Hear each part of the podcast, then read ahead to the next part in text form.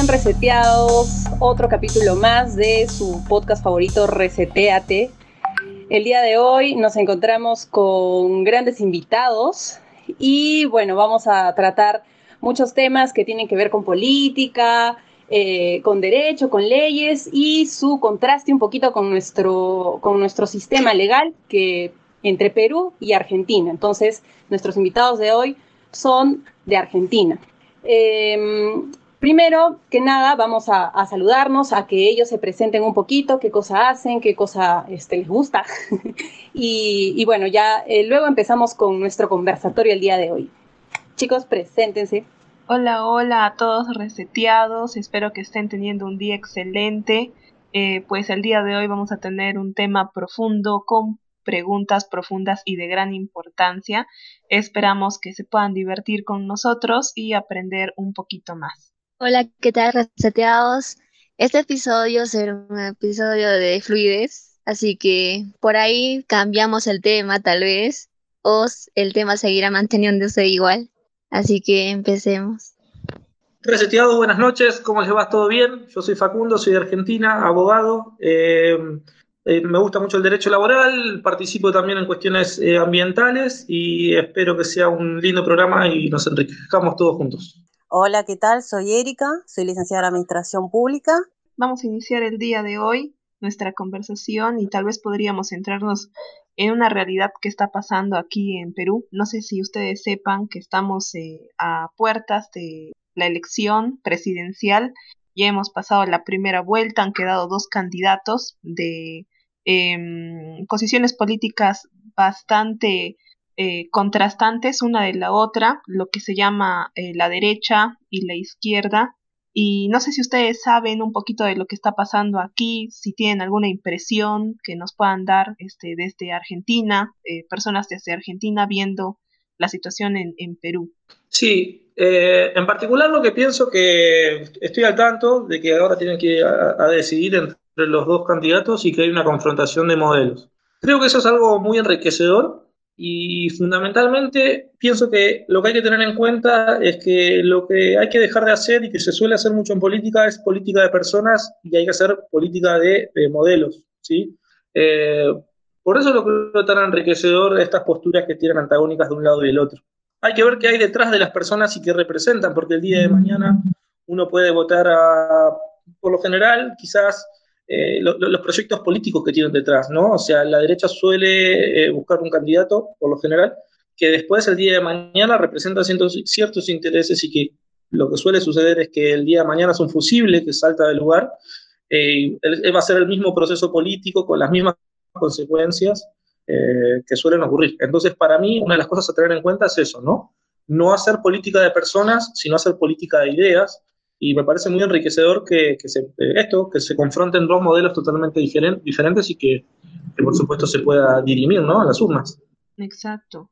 Eh, me parece interesante, ¿no? Este, hacer política en base a ideas. Ale, ¿qué, qué impresión te, te da a ti todo lo que está pasando, el escenario?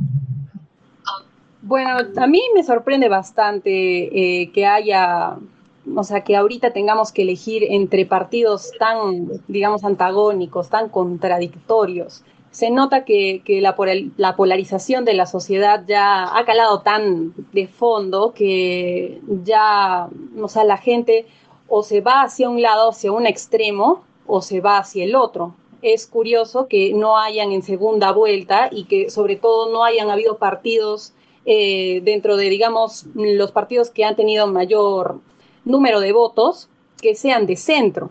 Y eso a mí la verdad me sorprende, porque normalmente mm, pensamos, ¿no? Que, que ya, que lo tibiecito, que lo que no va ni para un lado ni para otro es lo que va a primar y lo que mejor, digamos, se va a poder adaptar al pensamiento de la gente para poder, digamos, mm, mezclar lo mejor de ambos modelos.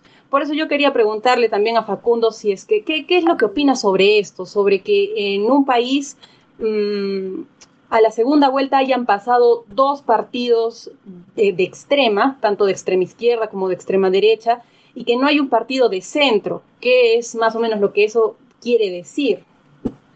Sí, yo la interpretación que puedo hacer sobre eso tiene que ver con los contextos de época que estamos viviendo y cómo, cómo está sintiendo la gente y la política. Eh, hay una, no sé cómo lo están llevando en Perú, pero también noto que hay una política de la antipolítica eh, y en esa sensación donde se exacerban también las desigualdades y la violencia, la gente termina optando por partidos de extrema, ¿no? Eso es lo que estamos eh, mencionabas recién. Eh, noto que hay como un cierto resurgir de, la extrema derecha en cuanto a cuestiones xenófobas, cuestiones de, que se escuchan en todos los países más o menos lo mismo, de cuestiones laborales, de, temas de, extranjeros, eh, económicas. Eh, y por el otro lado también tenemos la gente que eh, está más ahogada con su situación, la posición de tener que buscar una salida quizás a lo tradicional porque lo tradicional no le cumplió las expectativas. Entonces salen por los extremos, tratar de, eh, encontrar una salida eh, y encontrar una receta diferente a lo que venían haciendo. Creo que tienen que ver con el descontento de los partidos tradicionales, ¿no?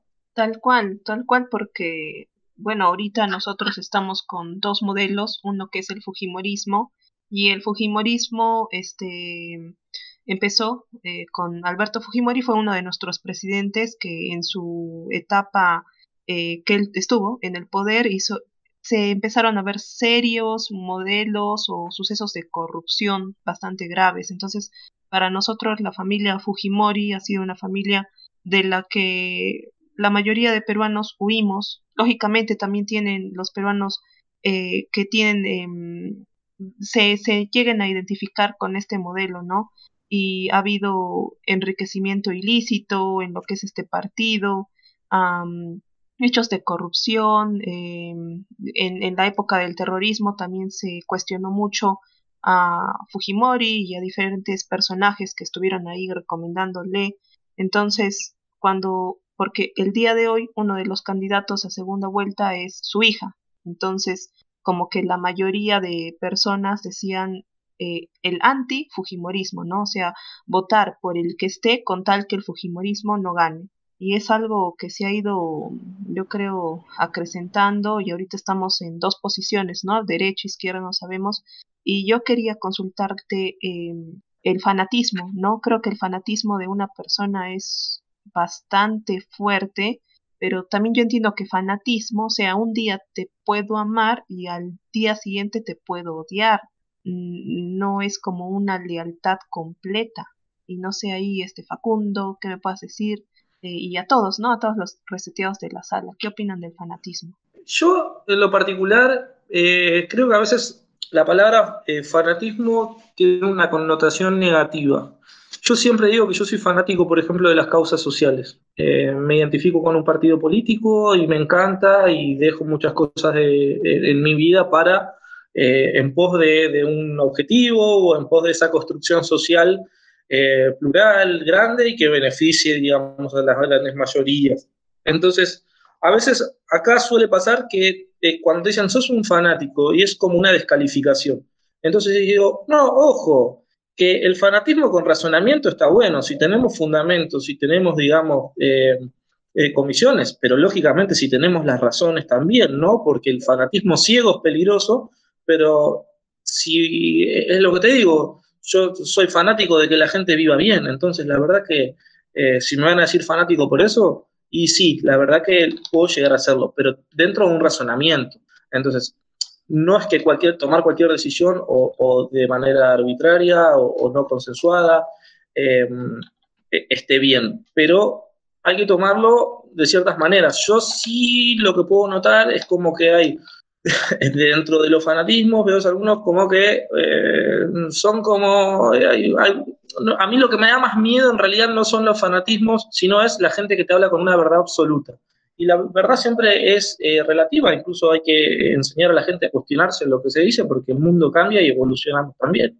Pero el tema del fanatismo, te digo, me preocupa en base y en virtud a qué?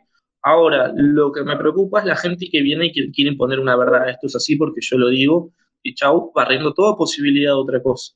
Eh, el fanatismo con corazón y razonamiento me parece algo sano porque evita que fue una, digamos, eh, figura muy grande de la política argentina, eh, ella decía que, bueno, solo los fanáticos nos entregábamos a las causas. Entonces digo, pero bueno, justamente era la causa de los humildes. Bueno, yo creo que, por ejemplo, en el lado de Castillo quizás sí se puede encontrar un tipo de fanatismo, ¿no? Digamos, pero de, momento quizás. Eh, por el lado de Fujimori o de Keiko, no, yo creo que tiene más que fanatismo voto duro, ¿no? Y más que por ella es por su padre o por su partido de Fujimori. Porque, por ejemplo, a mí me contaron que en el día de las elecciones eh, algunas señoras, sobre todo mayores y que viven muy alejados de la zona urbana y también del mismo zona rural, digamos en sus cabañas más o menos, ellos decían, no, este, mi voto es por Keiko porque me regaló tales cosas. Entonces ellos, o sea, en todas las elecciones siempre piensan como que Fujimori, Fujimori, Fujimori, o sea, tienen más que fanatismo y de pensar algo, por ejemplo, no sé, cualquier noticia que pudo salir sobre Keiko Fujimori, además de lo que salió ya de, su padre, ellos siempre están apoyando el partido del Fujimori, ¿no? que es Fuerza Popular. Entonces, por ese lado, yo creo que Keiko siempre va a tener su voto duro y de vez en cuando, que creo que es poco, el voto que ahí no se pueda acoplar a ello. Por el lado de Castillo, en cambio, yo creo que sí es un poco más de fanatismo porque él es un candidato que, candidato que recién apareció en estas elecciones.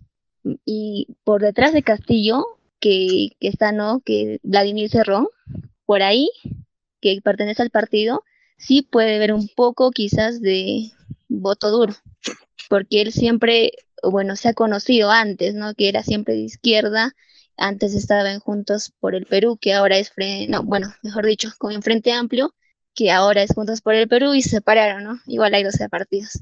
Entonces, eso de fanatismo, como le dijo Facundo, yo creo que sí es bueno de una cierta manera porque cada uno siempre cambia de opinión en cada candidato o partido que pueda haber y sus propuestas, pero de verlo de manera racional, ¿no? Un poco racional y, y así. También, por ejemplo, esto lo vi con eh, Rafael Aliaga, el conocido, famoso, con, más conocido como Porky, él, por ejemplo, es un eh, candidato de fanáticos, fanáticos a él porque él tenía eh, propuestas y la manera como lo expresaba, que era como que tajante, eso le gustaba a las personas, ¿no? Y por, eh, por eso, por ejemplo, ahora quizás haya salido, ¿no? Como que dos partidos aparentemente muy opuestos, pero se tienen cosas más o menos iguales. A la hora, el último debate que hubo en Chota, ¿no? que fue organizado en Chota, eh, por ejemplo, se le oyó a Keiko decir que 40, 50% del canon eh, se iba a ir directamente así en dinero, no en obras de ni sociales a la población, se le iba a entregar, ¿no? Entonces, eso más que de derecha, la verdad, no parece de derecha, parece más de izquierda. Entonces, así si lo revisamos, si revisamos a fondo, ajá, si revisamos a fondo, los dos partidos de las propuestas. Por lado de Keiko, ahora con la segunda vuelta está volviendo un poco más populista, ¿no? Como que entrándole con propuestas populistas, como la que mencioné.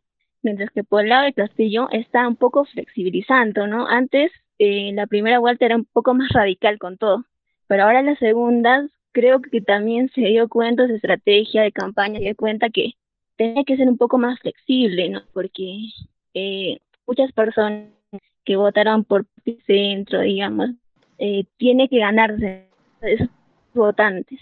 Entonces, así, hablando de fanatismo, sí, siempre hay, en todas las elecciones siempre aparecen candidatos nuevos donde nos llama la atención ¿no? algunas propuestas y nos vamos por ahí. Pero lo importante, creo yo, es como que encontrar propuestas que nos gusten y siempre estar, aunque cambie de, digamos, de candidato o de partido inclusive, esas propuestas nos guían, ¿no? Como que tiene que ver esas propuestas y entonces él los ofrece. Un poco como que pensar, pero sí, no buscar el cambio porque vamos a lo mismo. Eh, por ejemplo, para mí, al menos Fujimorismo es lo mismo. Siempre vas a representar lo mismo y que es corrupción, ¿no? Eso, eso es lo que podría agregar. No sé si, ¿quién nos podría decir, a Erika acerca de este fanatismo o algún algo relevante a ello? Y, pero antes yo quisiera también este, la opinión de Erika, porque una de las propuestas populistas del otro candidato, Castillo, que es de izquierda, es no pagar la deuda externa. Y esto, o sea, él lo ha vendido como que es plata que se va como una deuda, ¿no? Que se paga y esa plata va a venir a, al Perú, ¿no? Para los pueblos que están en pobreza. Entonces, la mayoría de gente, no, no la mayoría, sino una buena porción de la población lo ha entendido así. Y yo eh, tuvimos también acá un podcast sobre la economía en Argentina. También creo que en Argentina se ha, se, está, se ha vivido y se está viviendo algo similar con la deuda externa. Entonces, ahí yo quería saber este, su, la opinión de Erika. Bueno, con respecto a los dos modelos que se está discutiendo en Perú, digamos, por el lado de Fujimori, yo lo que veo es que es verdad lo que dice Daisy, que tiene un voto muy duro y por lo que vi en las encuestas, en Lima predomina. Y con respecto a Castillo, gana en la parte del interior, digamos, también su discurso es muy populista y, digamos, eh, confronta a Fujimori del hecho de que sus congresistas eh, se bajen el sueldo a mitad, a la mitad, digamos, de lo que ganan, digamos, eso hace que también que la gente que está en situación de pobreza, eh, digamos, coincida con el candidato y tenga más empatía. con respecto del fanatismo, eh, para mí no está bueno, porque cuando el fanatismo es muy presidencialista, digamos, no se discuten ideas. yo creo que que tiene que haber diferentes ideas dentro de un modelo, por eso creo que, como dice Facundo, está bueno que hayan dos modelos distintos, pero a la vez que tengan ideas y dentro de esos modelos hayan distintas ideas y se pueda discutir. Si hay fanatismo sobre algo que dice el titular, el candidato a presidente, es como que se vuelve ciego, digamos, eh, no está bueno eso porque no se puede argumentar nada. Después, eh, también por lo que veo con la deuda, bueno, en Argentina eh, también se planteó eso de que no se pague la deuda externa, digamos, porque todo ese dinero beneficia a los sectores más, eh, más humildes. Pero em, yo creo que cuando alguien toma eh, derechos, digamos, toma un préstamo, se debe pagar, porque a la larga, digamos, eso también trae muchas complicaciones con la relación que nosotros tenemos con el mundo yo creo que no hay que eh, pensar de que no necesitamos de ello porque este mundo se vuelve muy dinámico. Hoy necesitamos de Estados Unidos o no, o necesitamos de China o de Rusia o de otros países que están en potencia.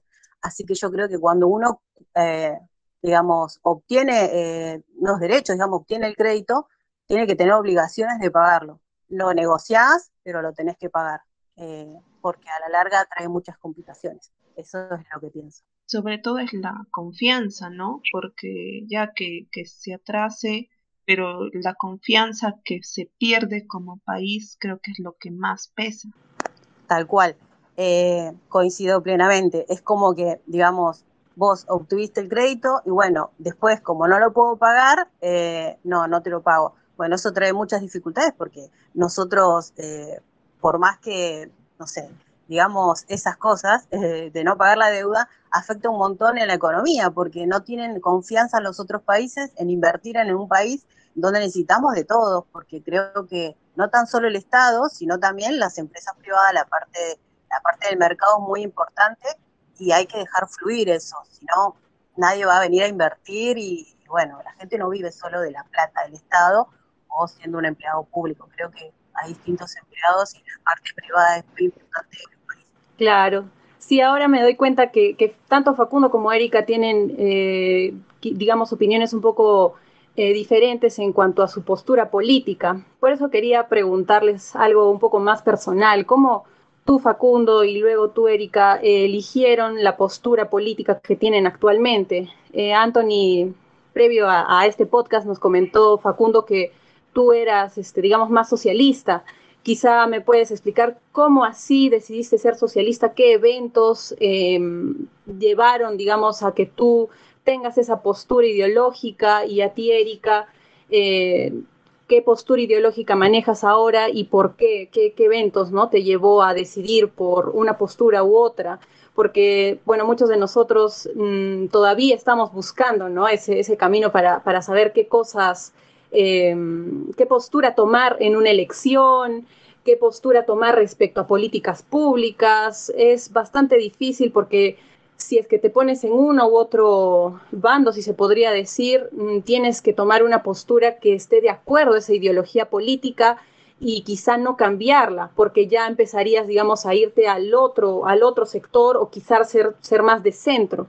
Tú, Facundo, ¿cómo así elegiste la postura política que tienes actualmente? Eh, bueno, en realidad no es una elección desde el razonamiento, sino desde el corazón. Eh, yo soy peronista, es el movimiento político más grande de Argentina. Eh, es como el, Perón decía que el, peronismo no, no, se entiende, sino que se siente.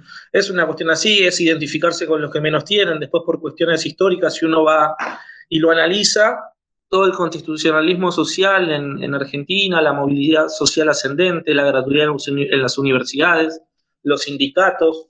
Eh, la gente ha progresado mucho con, eh, con el tema del peronismo. Eh, para mí es un poco de, Se le puede meter razonamiento al corazón porque hay muchos fundamentos. O sea, yo conozco mucha gente que es hija de, eh, de, esa movilidad social ascendente en donde pudo pisar por primera vez una, una universidad.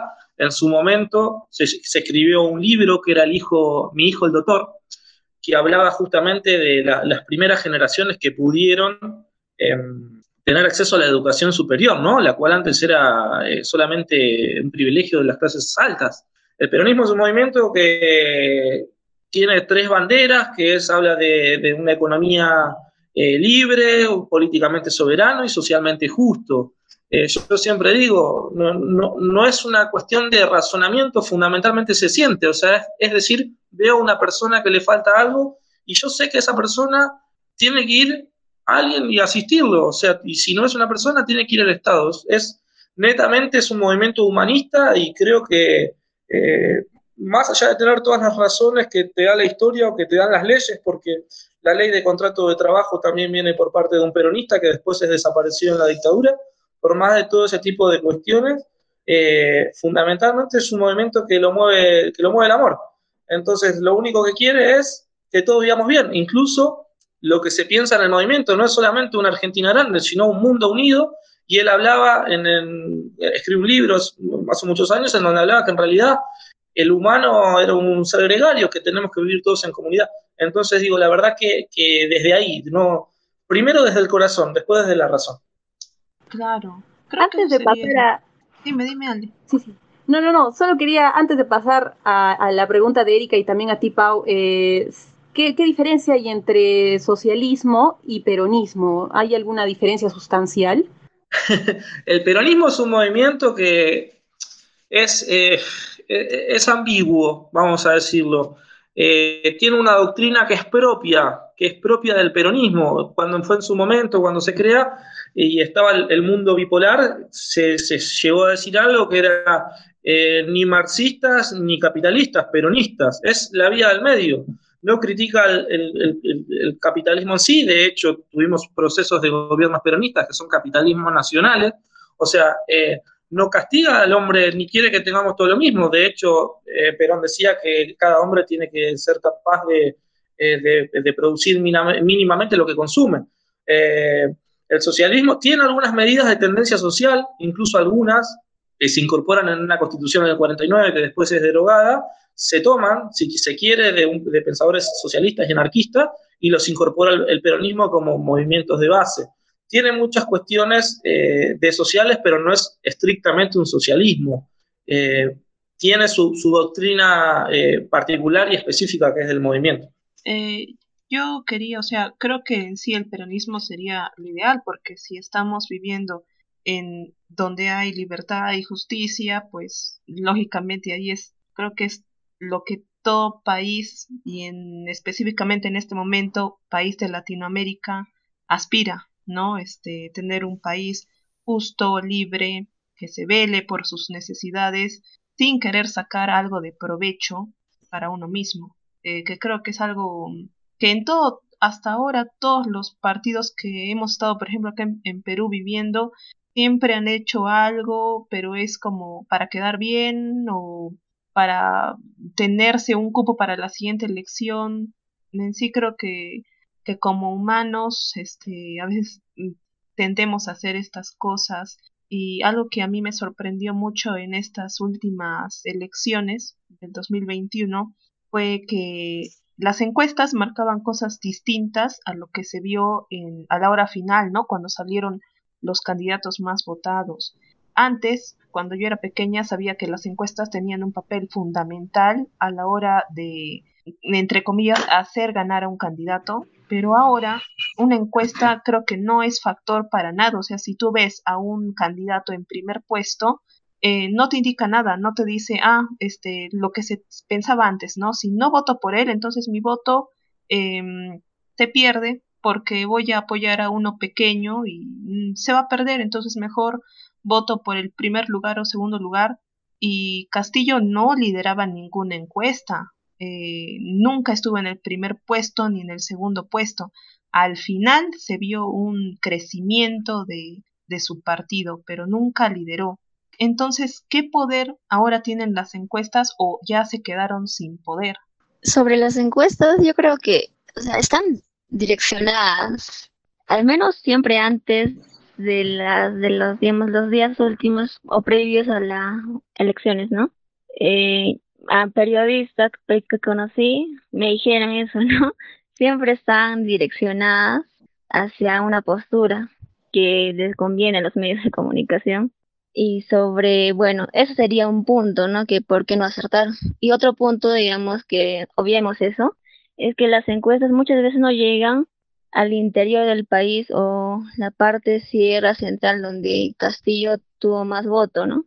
Eh, por ejemplo, en Coasa, desde el distrito donde estoy actualmente, creo que el 70% era Castillo y los demás ya se repartían entre otros candidatos.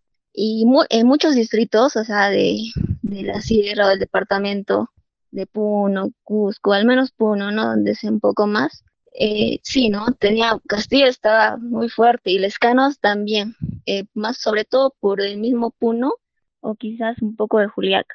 Pero todos los demás eh, distritos o provincias tenían un voto así a favor de Castillo. Entonces, eso, ¿no? Podría ser que no las encuestas no lleguen al interior del país, se, se, como que se centran más en Lima, que es la capital, y por eso no acertaron. Y lo otro que es, que es el direccionamiento de las encuestas.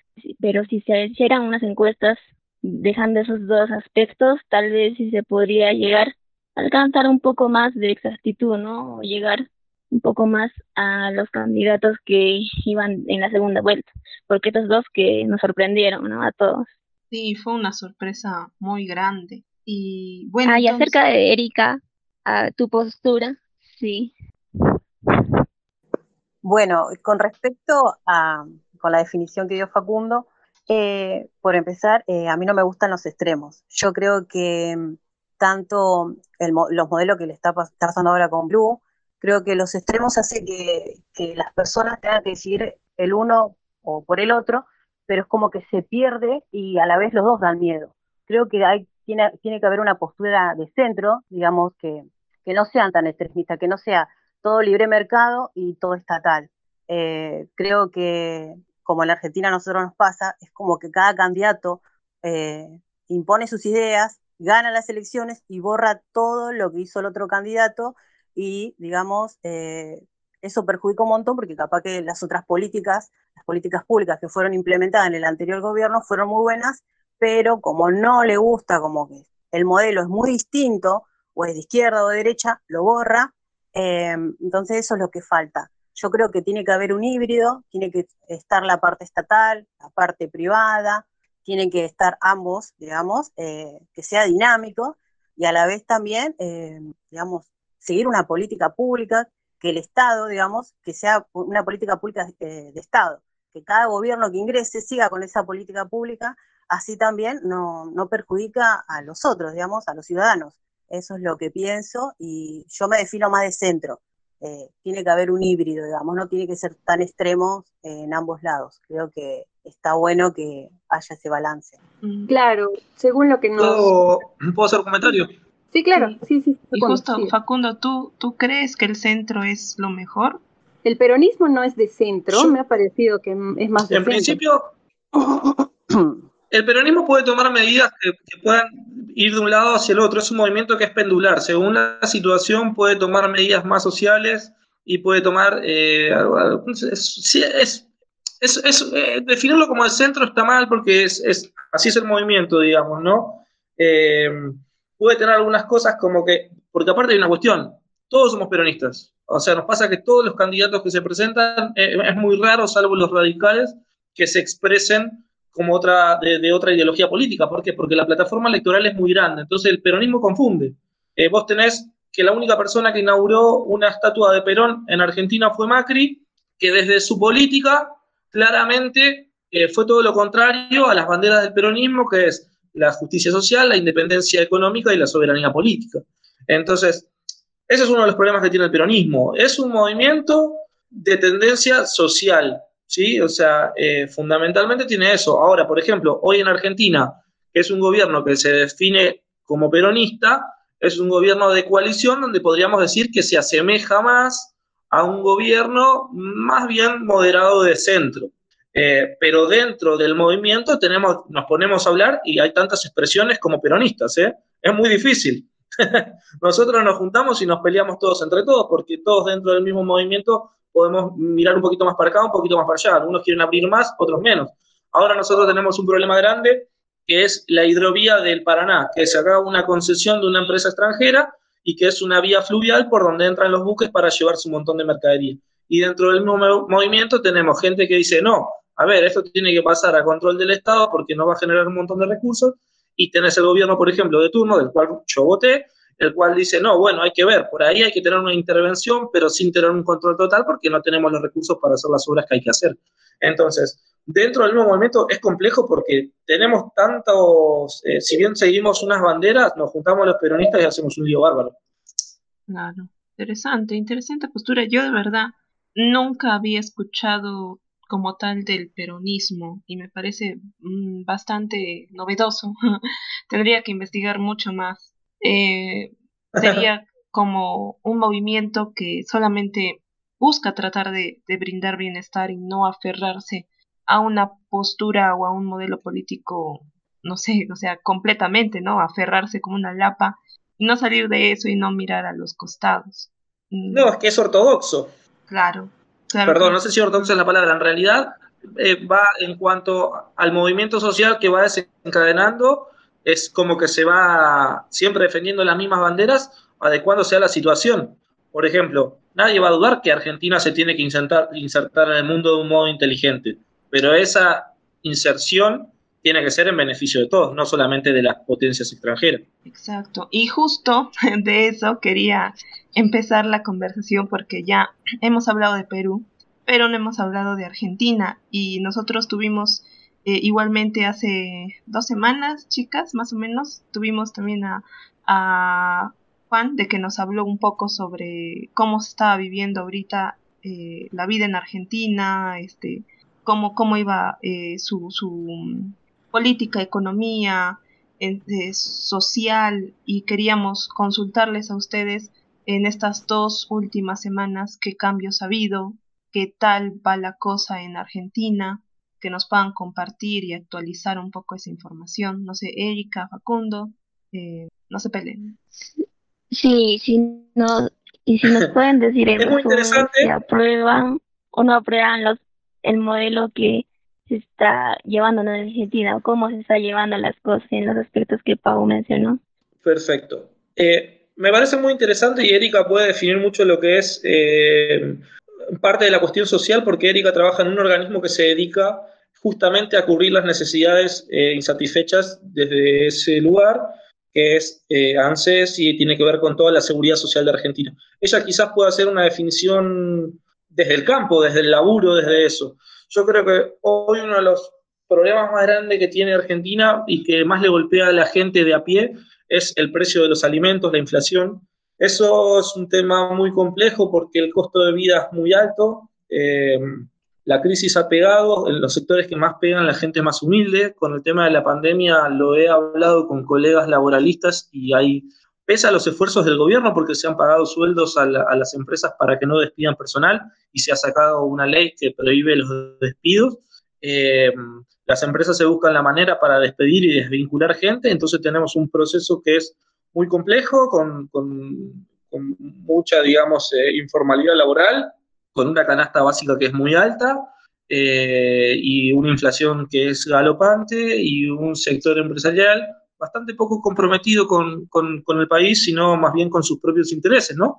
Y acá creo que eh, en cualquier lugar del mundo, pero sobre todo en Latinoamérica, si no hay comunión entre todos los sectores, no vamos a avanzar. Y acá eh, es muy difícil. El sector empresarial va por un lado y la gente de a va por el otro y le cuesta mucho llegar a fin de mes pero me parece que ella va a poder decir algo más también. Em, bueno, sí, eh, con respecto a lo social, eh, con respecto a lo social, eh, lo que yo veo dentro del organismo es que se dieron muchos subsidios. En su momento, digamos, cuando empezó el gobierno, empezó con un alto porcentaje de confianza. Con el tema de la pandemia, siguió ese, ese porcentaje de confianza y se siguieron dando subsidios, el ATP, aumentos eh, a los jubilados, bonos, eh, con respecto a las asignaciones familiares también se dieron bonos, eh, o sea, estuvo bastante bien así.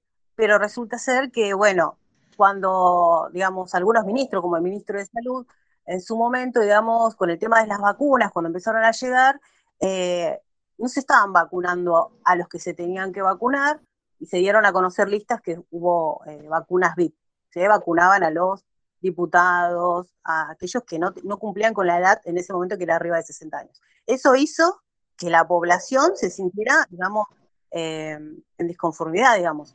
Perdió la confianza, eh, la economía empezó a, a, bajar demasiado, los empresarios también, con las medidas que tomaron el gobierno, estuvimos en cuarentena como seis meses, cerró todo, el ATP no alcanzaba. Eh, fue como, eh, las decisiones de gobierno fueron como eh, perjudicando al ciudadano de pie, al empresario, a todos.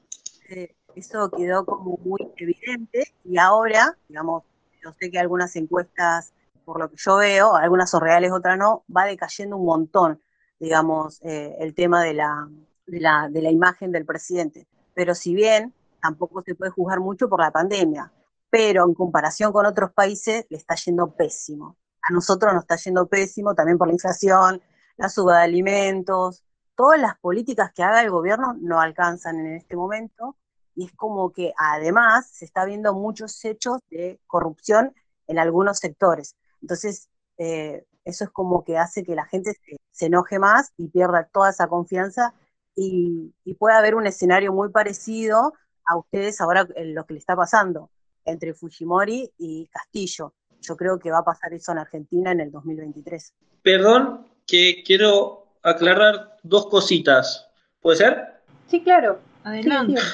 Claro. Eh, bueno, eh, Erika mencionó dos políticas que se tomaron en torno a la pandemia que fueron para contener tanto al sector empresarial como a los sectores más humildes. El IFE, que es un salario familiar de emergencia que se pagó eh, a razón de, una cabeza de familia, consistía en una suma eh, que se otorgó cada cierta frecuencia de tiempo para contener eso, llegó a 9 millones de personas. Y el ATP correspondía, digamos, a pagar el salario de, los trabajadores hasta cierto porcentaje, en algunos casos, al 50% en realidad de las empresas, para que puedan sostener. Por supuesto, Daisy, que en virtud de lo que vos me decías, qué me parecía la gestión del gobierno, quiero hacer dos, dos, dos detalles. Por supuesto, uno siempre los va a juzgar por lo que falta, o sea, uno tiene la idea de que eh, quiere más y está bien. No hay que olvidarse que somos un país empobrecido, con todas las dificultades que, tiene a, nivel histórico y, pendularmente cómo cambiamos de política eh, cada cierto tiempo. Hoy Argentina tiene el año, en, la gestión anterior, fue el gobierno que más endeudó en el mundo y tenemos una deuda a pagar a 100 años. Por supuesto que eso nos condiciona a raíz también del Fondo Monetario y de pagar o no. Claramente que eh, te condiciona a la hora de tomar decisiones y tomar eh, eh, políticas públicas que pueda desarrollar, porque las políticas hay que pagarlas. Entonces, es muy complejo en cuanto a eso. Si apruebo el gobierno, y no voy a ser contrafáctico de lo que hubiese pasado con otro tipo de gobiernos, pero a mí siempre me queda la expresión de, lo que falta, de lo que me gustaría. Pero es lo que te digo, yo dentro del movimiento quizás tomo una postura un poquito más dura y digo, no, a ver, esto hay que hacerlo. Argentina sacó un impuesto a la riqueza que tiene que pagarlo 10.000 eh, familias. Eh, sí, 10.000 familias que son las 10.000 familias más ricas de Argentina. Yo celebro eso. Si con eso me vas a contener a la pequeña y a la mediana empresa para que no cierre y pueda dar trabajo a la gente, genial. El gran problema y que, tiene la Argentina, uno de ellos es la informalidad laboral. Entonces, la pandemia lo que nos puso patas para arriba es decir, tenemos nueve millones de personas que estaban en la informalidad y hubo que salir a subsidiarlas. Entonces, ¿qué vamos a hacer para revertir esa situación? Claramente, y el, mira, esto lo decía un presidente que, bueno, no, no tan viejo en realidad, decía, ¿cuál fue el mayor error de nosotros como, como, políticos o en la política? El error es todo lo que nos falta. Lo que se hizo está bien, pero no hay que tirar los laureles. Hay, el tema es ir por más y mejorar la vida de la gente, que para eso estamos, ¿no? Es curioso cómo se parecen este, bastante las situaciones que han sucedido tanto en Argentina como en Perú, no solo por el mismo escándalo de vacunas, VIP, que bueno, en Perú se llamó Vacuna Gate, y también el hecho de, la informalidad, ¿no? La informalidad que hay en el, en el Perú ha hecho que, que, los niveles de contagio se eleven porque no es que la gente quiera salir de sus casas, sino que tiene que salir de sus casas. Entonces es bastante parecido, bastante curioso que, que bueno, mm, seamos países vecinos, pero nos compartamos bastantes tipos de problemas, no solo eso, seguramente otros muchos más. Pero yo quería preguntarte, Facundo, ¿qué es lo que crees que le falta a Argentina para que salga de esa inflación eh, que viene, digamos, arrastrando hace 10 mm, años o un poco más quizá? Mm, como Pau mencionó, habíamos ya tenido un, podcast anterior donde hablamos de la inflación, de la economía argentina y, bueno, un, paisano suyo nos dijo pues que, que esto había venido ya desde hace mucho tiempo y quizá esto está, digamos, siendo afianzado por la crisis sanitaria, ¿no? De, la COVID que hay actualmente. Entonces, ¿qué le falta a Argentina si es que podrías aproximarte, ¿no? No creo que, que nosotros tengamos la solución para lo que le falta a nuestros países, pero quizá una aproximación de más o menos qué le faltaría para que pueda salir de esta crisis que ya viene arrastrando. Eh, mira, en primer lugar lo que pienso es que tanto los problemas que puede tener Argentina como puede tener Perú, como cualquier de país de Latinoamérica, eh, son muy similares. O sea, pienso y, había alguien que decía que constituimos una sola raza desde, desde México hasta el estrecho de Magallanes.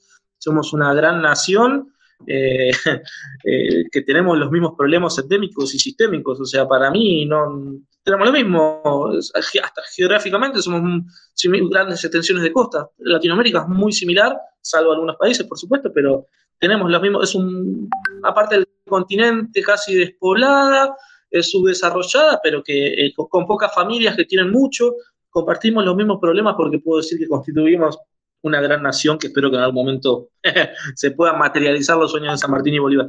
Pero bueno, amén de eso, eh, ¿sabes qué le falta a Argentina para mi punto de vista? Eh, amor propio, pero amor por su gente. Eh, lo hablaba en un viaje donde lo conocí a Anthony, me lo comentaba una persona, me dice, el argentino es el único ser humano del mundo que te dice, voy a decir una mala palabra, pero te dice, este país de mierda.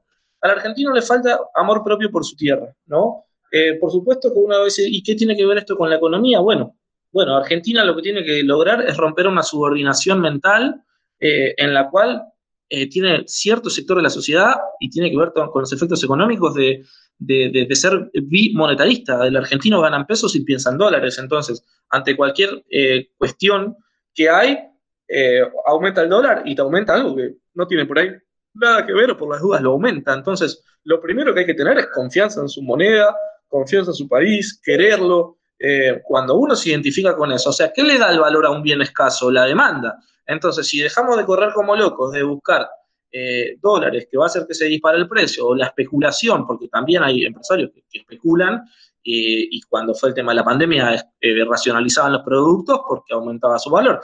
Bueno, para que se solucione tiene que el argentino pensar en argentino, tiene que pensar eh, eh, en pesos, tiene que pensar en lo que gana, pero tiene que tener una seguridad. Pero fundamentalmente eso, tiene que romper la subordinación mental. En Argentina el gran problema es que la gente gana en pesos y piensa en dólares, sobre todo un sector que puede tener acceso a eso.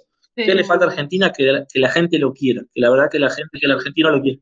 Pero o sea, eh, claro, o sea, yo creo que pensar en la moneda, ¿no? O sea, la moneda que uno recibe, mm, tratar de, de pagar, ¿no? O sea, utilizar esa moneda pero eso creo que en la teoría, claro, este, podría funcionar, pero ahora en la práctica, en donde, no sé, el, dólar para los argentinos, pues, eh, como su salvavidas, ¿no? Este, tratar de que su ahorro no se vaya a la basura, en, no sé, en una semana, dos semanas, eh, sería un cambio radical, o sea, de que en sí todo el país se ponga de acuerdo para que no una mayoría afecte, ¿no? A la minoría que quiere hacer ya un cambio.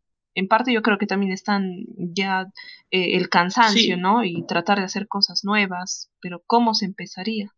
Que la gente, digamos, eh, confíe en el real. Bueno, pero es parte de un proceso de, de alguna vez iniciarlo. Eh, yo creo que, insisto en lo mismo, es, es volver a creer y después, en base a eso, si empezamos, digamos, a decir, bueno, a mí, ¿qué me importa el dólar? Si en definitiva, entiendo que eso todo se traslada a precios, pero si realmente lo empezamos a tomar de una forma en la cual consideramos y tomamos en serio que la moneda de Argentina es el peso, eso va a hacer que se deprecie. Entonces, lo que hay que, para mí, tiene que pasar es eso. No generemos una demanda de algo eh, que, que, es un bien escaso. Creo que tiene que pasar eso. O sea, la gente la economía es un fenómeno que, tiene mucho que ver con la confianza. Entonces, lo primero que tiene que empezar el argentino es volver a creer y a confiar en su país. Si lo primero que vamos a pensar es, ah, me voy a vivir otro lado, y bueno, así mucha confianza no le vamos a generar ni a un sector empresario para que invierta, ni a nadie. Entonces, eh, tiene que tener, volver a confiar eh, en, Argentina y, y apostar por eso, pienso, ¿no? Claro, y creo que es lo que le falta en sí a toda Latinoamérica, ¿no? Eh, todos nos queremos ir, todos decimos el futuro está eh, fuera de nuestras fronteras. Y al final todos nos vamos y nada se queda en el Perú, eh, no se hace patria con, no sé, si uno no confía en su, en su Hoy pensaba, hoy, perdón, ¿eh? Hoy pensaba mientras salía a caminar a la tarde venía pensando el tema de la gente que se quiere ir, de los expatriados, ¿no? Y digo, bueno, de esa subordinación mental que tenemos, eh, sin desmerecer porque todo es trabajo, eh, nosotros nos morimos de ganas, muchas veces escucho argentinos que se mueren de, ganas de ir a, hacer cosas que Europa, eh, que en Argentina no haría. Por ejemplo, se van a lavar platos a un lugar europeo, pero en Argentina no lo harían ni locos. Entonces digo, bueno, pero es parte de la subordinación mental con la que vivimos. O sea, la salida fácil es decir, me voy a otro lado, pensando que el otro lado es la panacea. Y la verdad que en ningún lugar es el cielo. Hay lugares que la pasan muy crudo, muy mal, pero lo idealizamos porque es otro lugar. Y después hay que ver cómo son los paliativos o las situaciones. Hay lugares y, países donde la gente la pasa muy bien, muy mal. Se idealiza, se idealiza y se romantiza la idea de, eh, de, de que afuera todo es mejor pero porque es parte de una construcción que se hace. acá es como que hay una instigación a decir, bueno, andate del país que, afuera vas a encontrar la salida. Y la verdad, eh, he visto muchos irse y la mayoría volvieron, ¿eh? no conozco muchos que han sido muy exitosos. Celebro y me enorgullezco y me pongo muy contento de la gente que puede ir a estudiar y vuelve con esos títulos de afuera para aplicar y, construir en el país. Eso me saco el sombrero. Sí, sí, exacto. O sea, todo afuera se puede llegar a ver mejor. Ale. Erika, Erika, nos encantaría saber tu opinión también sobre lo que hemos estado conversando. Bueno, con respecto a la inflación, eh, en Argentina ya es estructural, digamos, eh, desde, el, desde 1983 en adelante y antes también eh, hay inflación acá. El tema es que no se cumple un presupuesto, es como que siempre se gasta más de la cuenta. Cuando ingresan, porque se vende la soja, ese dinero no es destinado a invertir o tampoco eh, se concientiza, digamos, es como que es gastar y gastar y gastar y no existe el ahorro. Es como que todo va al, digamos, al, ciudadano de pie y tiene que gastar y gastar y gastar. Cuando se acaba el dinero, cuando ya no hay más ingresos, ahí empieza el problema. La falta de, hay mucha demanda, poca oferta y bueno, eh, es como que todo el tiempo van cambiando también distintos modelos. Por, por eso yo hablo mucho de los modelos, porque eh, los gobiernos que nosotros hemos pasado, digamos, tanto como el gobierno anterior y este, eh, el tema de la confianza es muy fundamental. Digamos, si el ciudadano de pie no tiene confianza y tampoco el gobierno lo tiene, porque, digamos, muchos de los funcionarios actuales ahorran en dólares, ninguno ahorra en pesos. Entonces, el ciudadano de pie ve eso y no sé, si tiene algunos mangos, va al dólar, porque es lo único que es estable acá en este momento.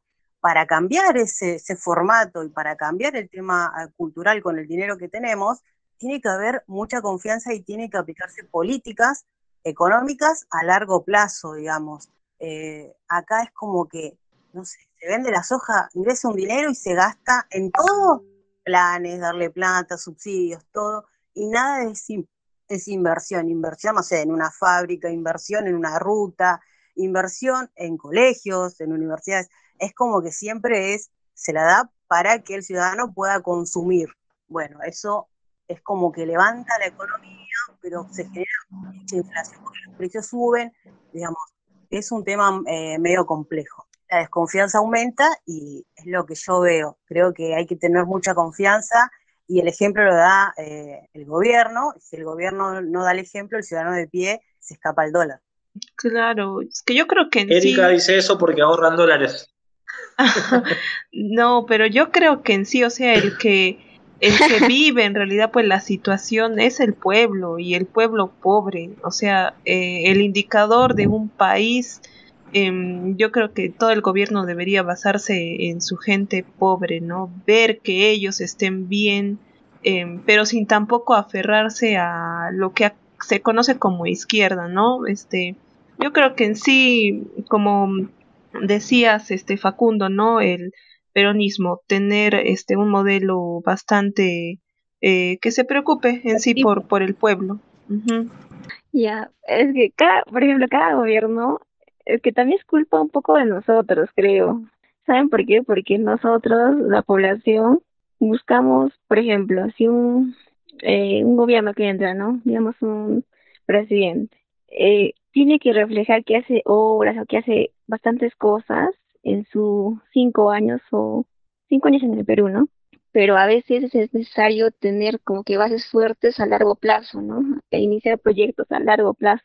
Por ejemplo, la educación es un proyecto, si queremos reformarlo así bien, a largo plazo. Y si los resultados se dan más allá de los cinco años que es su gobierno, eh, las personas a veces no lo sabemos apreciar o identificar quizás, ¿no? O sea, no nos damos cuenta que ese proyecto, si bien no va a dar frutos en los cinco años de su gobierno, lo va a dar dentro de 10, 15 años. Ese también es el punto, ¿no? Que nosotros entendamos que hay proyectos que sí valen la pena, que si bien no van a resultar tan pronto, quizás en el futuro sí. Y es por ello quizás que cada gobierno o autoridades que entran dice, no, ya, es que si queremos la aprobación de la población tenemos que hacer así proyectos cortos que no sean muy, digamos, de largo plazo. Y en eso también entra ¿no? el asistencialismo, que gastan y gastan y siguen gastando y no ven algo como que a largo plazo. Entonces, eso tenemos que darnos cuenta, ¿no? O las autoridades intentaron encontrar una manera de que todos nos demos cuenta de ello y que todos identifiquemos algo como que sí, o sea, que tanto que sea de derecha, izquierda, o de cualquier ideología, que entendamos que hay proyectos que sí o sí, como la educación, creo que todos coincidimos en eso, que en las zonas muy alejadas, como dice Pablo, los más pobres, debería darse. Yo creo que todos, o la mayoría, estamos de acuerdo con eso. Entonces, entender, ese, esa manera de entender o de hacer entender la población, eso creo que falta en cada gobierno. Quizás algunos sí tienen las ganas, pero al final se dan cuenta, ¿no? no, si hago ese proyecto a largo plazo no va a haber resultados y la población no va a confiar en mí. Entonces, al final, como que ya mejor hago algo así sencillo a corto plazo, empiezo a gastar más y como que no veo más a largo plazo. Ese, ese es un problema que hay. Tal cual, Daisy, yo coincido con vos. Eh, es así, es como que no se hacen políticas a largo plazo y el gobierno está pensando en ganar las elecciones al año siguiente, entonces todo el plan que tenía lo invierte en los votos. Eh, bueno, eso pasa mucho en Argentina, por eso, por eso surgen un montón de problemas, que no se cumplen las políticas a largo plazo y hay mucho por hacer acá también, digamos, eh, al igual que en Perú, me imagino. Bueno, voy a coincidir con Erika en esto, ¿eh? eh yo creo que, que, bueno, es cierto, lo que pasa es que los gobiernos a veces inmediatamente piensan en el corto plazo porque necesitan ganar las elecciones para eh, mantenerse en el, en, el Estado, digamos, en el gobierno y poder materializar. Lo que tiene que haber en los gobiernos, que no suele pasar, pero porque tiene que ver con la visión que se tiene del Estado, son lo que se llaman políticas de Estado. Las políticas de Estado trascienden a los gobiernos, ¿no? Entonces eso tiene que trascender. Por ejemplo, en Argentina y la, y la reivindicación por la soberanía de las Islas Malvinas. No va a haber un gobierno que diga, no, esto está mal. Todos coincidimos en que las Islas Malvinas son argentinas y entonces perfecto, todos luchamos independientemente de cuál sea el gobierno de turno. Eso por un lugar. Después tenés, no sé, eh, no sé, cuando fue el terrorismo de Estado. Y bueno, nadie duda de lo que fue. Entonces, como políticas de Estado se toman, bueno, hay cosas que son inobjetables y no se discuten y estamos todos de acuerdo. Lo mismo debería pasar con educación, eh, con eh, los problemas del hábitat, con lo que, le, le cuesta a la gente comprarse y acceder a la vivienda. Entonces, independientemente de quién gobierne, tenemos que hacer un plan para que dentro de 20 años eh, toda el 50% de la Argentina tenga una vivienda digna. Ahora, bueno, en la sociedad líquida que se vive hoy, que todo se tiene que materializar en la inmediatez, ¿nos van a bancar? Bueno, eso es muy difícil. Yo creo que es muy difícil en, en cuanto a eso también, ¿no? O sea, la gente no quiere bancarse el proceso, sino quiere la inmediatez. Y es realmente difícil en todos lados, me imagino con los problemas endémicos que tenemos en toda la región. Exacto.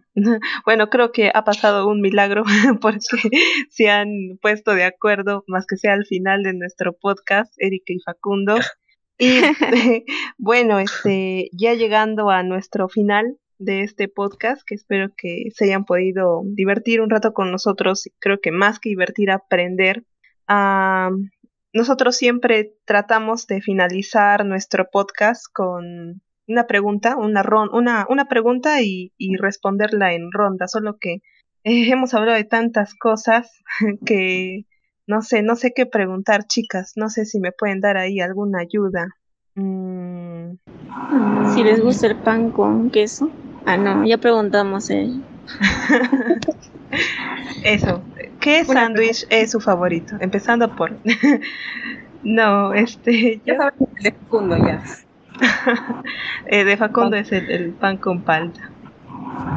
Creo que mm, podríamos preguntar qué le falta. Igual.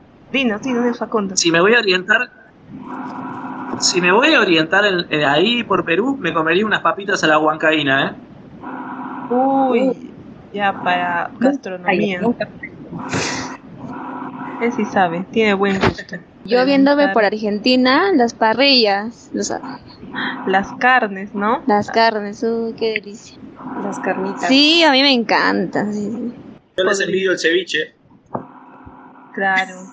Entonces tendríamos las parrillas. No prometemos algo tan bueno, pero pero se hace lo que se puede. Es poco, pero es trabajo listo. Ofrecemos anticuchos de corazón. No. De, de, ¿Cómo se eh, llama? No sean las humildes. Eh, Perú es reconocido por ser una de las mejores. Sí, digo que no sean las humildes, que Perú está reconocido como una de las mejores gastronomías del mundo. Soy cocinero aficionado y quiero hacer un, un curso de cocina peruana porque estoy eh, asombrado.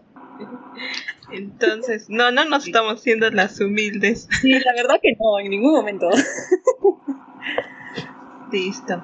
Entonces, creo que podríamos finalizar este podcast preguntando mm, qué le falta a nuestro país, qué creen que, que le faltaría a Perú, Argentina. Eh, creo que, bueno, como toda Latinoamérica, ahorita estamos pasando bastantes eh, no sé, problemas en, distintos países. Entonces, mm, no solamente a nivel político, ¿no? O sea, podemos abordar a nivel social, altruista, eh, hablar de las personas. Entonces, eh, quisiera comenzar. Yo creo que en realidad a cualquier país, y me voy a quedar mucho con lo que dijo Facundo, es le falta confianza en su territorio, hacer patria, eh, en, en el país que, que los vio nacer, no huir de los problemas.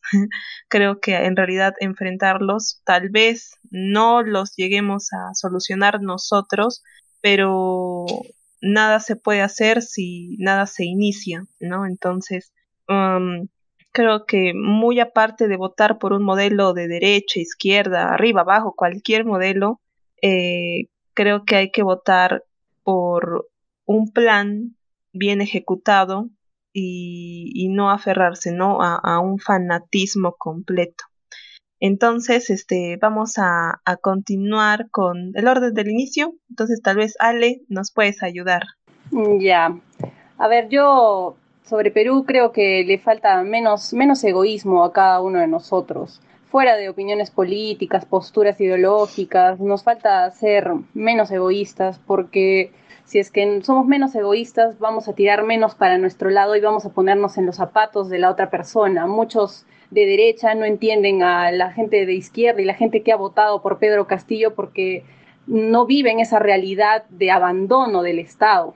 Entonces, y, viceversa, ¿no? Los, los que apoyan a Pedro Castillo no eh, se ponen en los zapatos de las otras personas que ya tienen, digamos, son microempresarias, tienen, son pro empresa privada, entonces ninguno de los dos se pone en los zapatos del otro y eh, ya empiezan las posturas radicales que, que, no nos dejan, digamos, unirnos como pueblo, ¿no? Y no nos hacen querer a cada uno de los integrantes que hay en el Perú, que es tan diverso, que tienen diferente tipo de necesidades, no, no nos entendemos en ese sentido.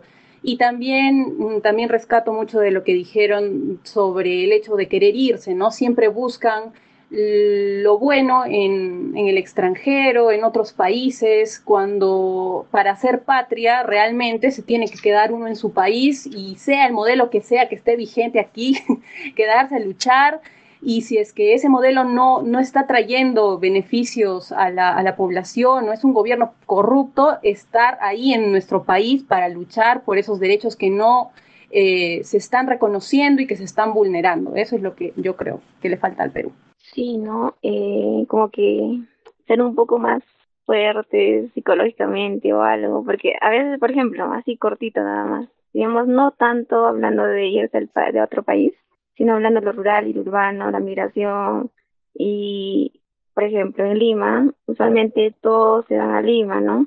Ya sea porque ahí hay muchas más oportunidades de trabajo y muchos más servicios, o sea, casi, casi todo puedes encontrar en Lima y a veces también es el problema. Pero sí, ¿no? Se puede, pero tienes que tener una gran voluntad, algo así, para poderlo. Yo personalmente estoy en la mitad, o sea, no soy tan como que me voy, o sea, yo voy y vengo, voy y vengo. y pero sí conozco personas que tienen esa voluntad y normal, así fresh. Ellos, por ejemplo, conozco una persona que está estudiando y que por lo pronto hasta el año pasado pensaba en trabajar en las zonas más rurales alejadas de la ciudad, donde no hay ni agua, desagüe, ni luz, ni, ni mucho menos internet, o sea, no hay casi, apenas si llegas ni carreteras para ir, o sea, tienes que ir en bote o caminando dos días, por ejemplo, en la selva, cortando con tu, con tu machete, o sea, sí, a lo, a lo fuerte, pero no, él, él quiere ir, él quiere ir, eh, mejorar la calidad educativa ahí, y también, pues, por el otro lado, ¿no? Que se gana un poco más en la zona rural, o sea, si vas a un sitio donde es muy difícil de acceder, también te paga un poco más el Estado, pero también es, siempre el lado, no el otro, mejorar la calidad educativa. Y siempre ha sido así, y creo que no, no nada lo va a cambiar, ¿no? Entonces, como que buscar un poco, ser así, ¿no? Un poco rudos quizás. Eh, si, por ejemplo, yo crecí en un lugar donde al principio no había, eh, eh, digamos, conexiones de agua, de agua. Había conexiones de agua, pero eran como que no eran este, potables, ¿no? Desagüe no había, luz sí, pero hay lugares donde pues no llega hasta ahora. Eh, felizmente donde yo estoy ya, llegó, pero otros lugares no, entonces quedarse, ¿no? Es como que así ser fuertes, ¿sabes? Por ejemplo, hay personas que se pueden ir y ganar mucho más afuera, tener quizás mejor una mejor calidad de vida, pero como le estaba diciendo anteriormente, el ejemplo de, de esa persona que conozco, él sabe que puede irse a normal, pero no, él decide quedarse, quedarse y mejorar a su, a su manera o poner ese granito de arena, como decimos, y pues tratar de hacer algo, ¿no? Algo por su patria, por su lugar de nacimiento, o por su patria en sí.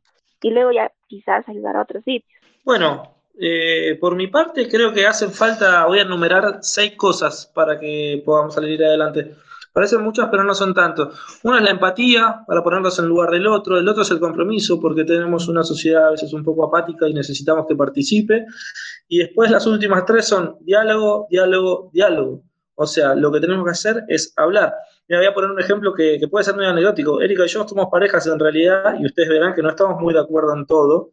Eh, sin embargo, eh, nos, divertimos mucho con esto, debatimos, generamos ideas y sale algo nuevo. De la diversidad y de la confrontación de ideas y modelos se puede salir a un lugar que es eh, de lo tradicional e incluso que nos hagan ver las cosas que nosotros no vemos. Entonces, hay que ponerse el lugar del empresario y hay que ponerse el lugar del trabajador pero fundamentalmente eso.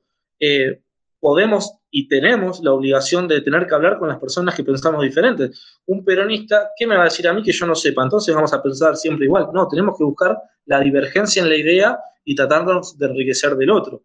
En cuanto a lo que decía Daisy recién, comparto lo mismo. La idea de irse, ¿para qué? Si acá tenemos todo para hacer, hace falta todo. O sea, eh, esto es como para mi punto de vista, con las salvedades y con las urgencias que esto merece, es como encontrar un lienzo lleno, eh, perdón, blanco y, un pintor tiene que ponerse a pintar, digamos, tiene todo para hacer. Bueno, Latinoamérica es lo mismo. Tenemos todo para el desarrollo. Necesitamos capacitarnos, comprometernos y bueno, y, hacer y lograr que la gente participe para hacer eh, la, patria que necesitamos. Y, por último quería decir algo, ¿no? Eh, Perón en su momento decía algo para la región, para Latinoamérica, decía, el año 2020, el año 2000 nos encontrará unidos o dominados. Ahora sabremos más o menos en qué estamos, pasaron 20 años, pero necesitamos una unión verdadera entre todos, porque como decía el Martín Fierro, que es un, libro tradicional de acá, los hermanos se dan unidos, eh, esa es la ley primera, porque si no nos devoran los de afuera. Eh, bueno, yo coincido con Facundo en el diálogo, digamos cuando tenés eh, dos posturas muy extremistas, eh, creo que el que gane, el candidato que gane en Perú, eh, con el plan que, que, aplique o el proyecto que tenga, creo que el que pierde lo tiene que acompañar y, digamos, tiene que haber mucho diálogo entre ambos para llevar adelante, digamos, ese proyecto, coincidir o pueden tener ideas distintas y así también Perú puede salir adelante. Eso es lo que pienso y también con el tema de la empatía, ser solidario, eso también va hay que ser muy empático con los proyectos que se van a aplicar y que estén todos adentro de ese proyecto y no deja a nadie afuera, eh, estaría bueno. Listo. Gracias, gracias chicos por eh, acompañarnos el día de hoy. Hemos platicado bastantes minutos y espero que se hayan podido entretener un rato, aprender. Eh, yo de verdad he ordenado un poco mis ideas. Em, y, me ha gustado bastante el podcast del día de hoy. Entonces, este, creo que esto es un, un, final para este podcast. Nuevamente, gracias a nuestros invitados de lujo, Erika, Facundo. Eh, un placer tenerlos en Reseteate. Espero que ustedes también hayan podido compartir nuestras ideas, debatir, que en realidad eso es lo más enriquecedor. Entonces, a todos los reseteados, eh, gracias por escucharnos en un nuevo capítulo más eh, recuerden que estamos en Instagram, ahí pueden colocar sus opiniones sobre el capítulo del día de hoy. Y, eh, bueno, estamos subiendo episodios eh, todos los miércoles y sábados a las 5 de la tarde, hora Perú. Y los esperamos en el siguiente podcast. Bye bye. Despídanse, chicos. Chao, hasta luego, fue un gusto. Chao, muchas gracias. gracias. Y ahora nos vamos a pelear por privado nosotros un poco.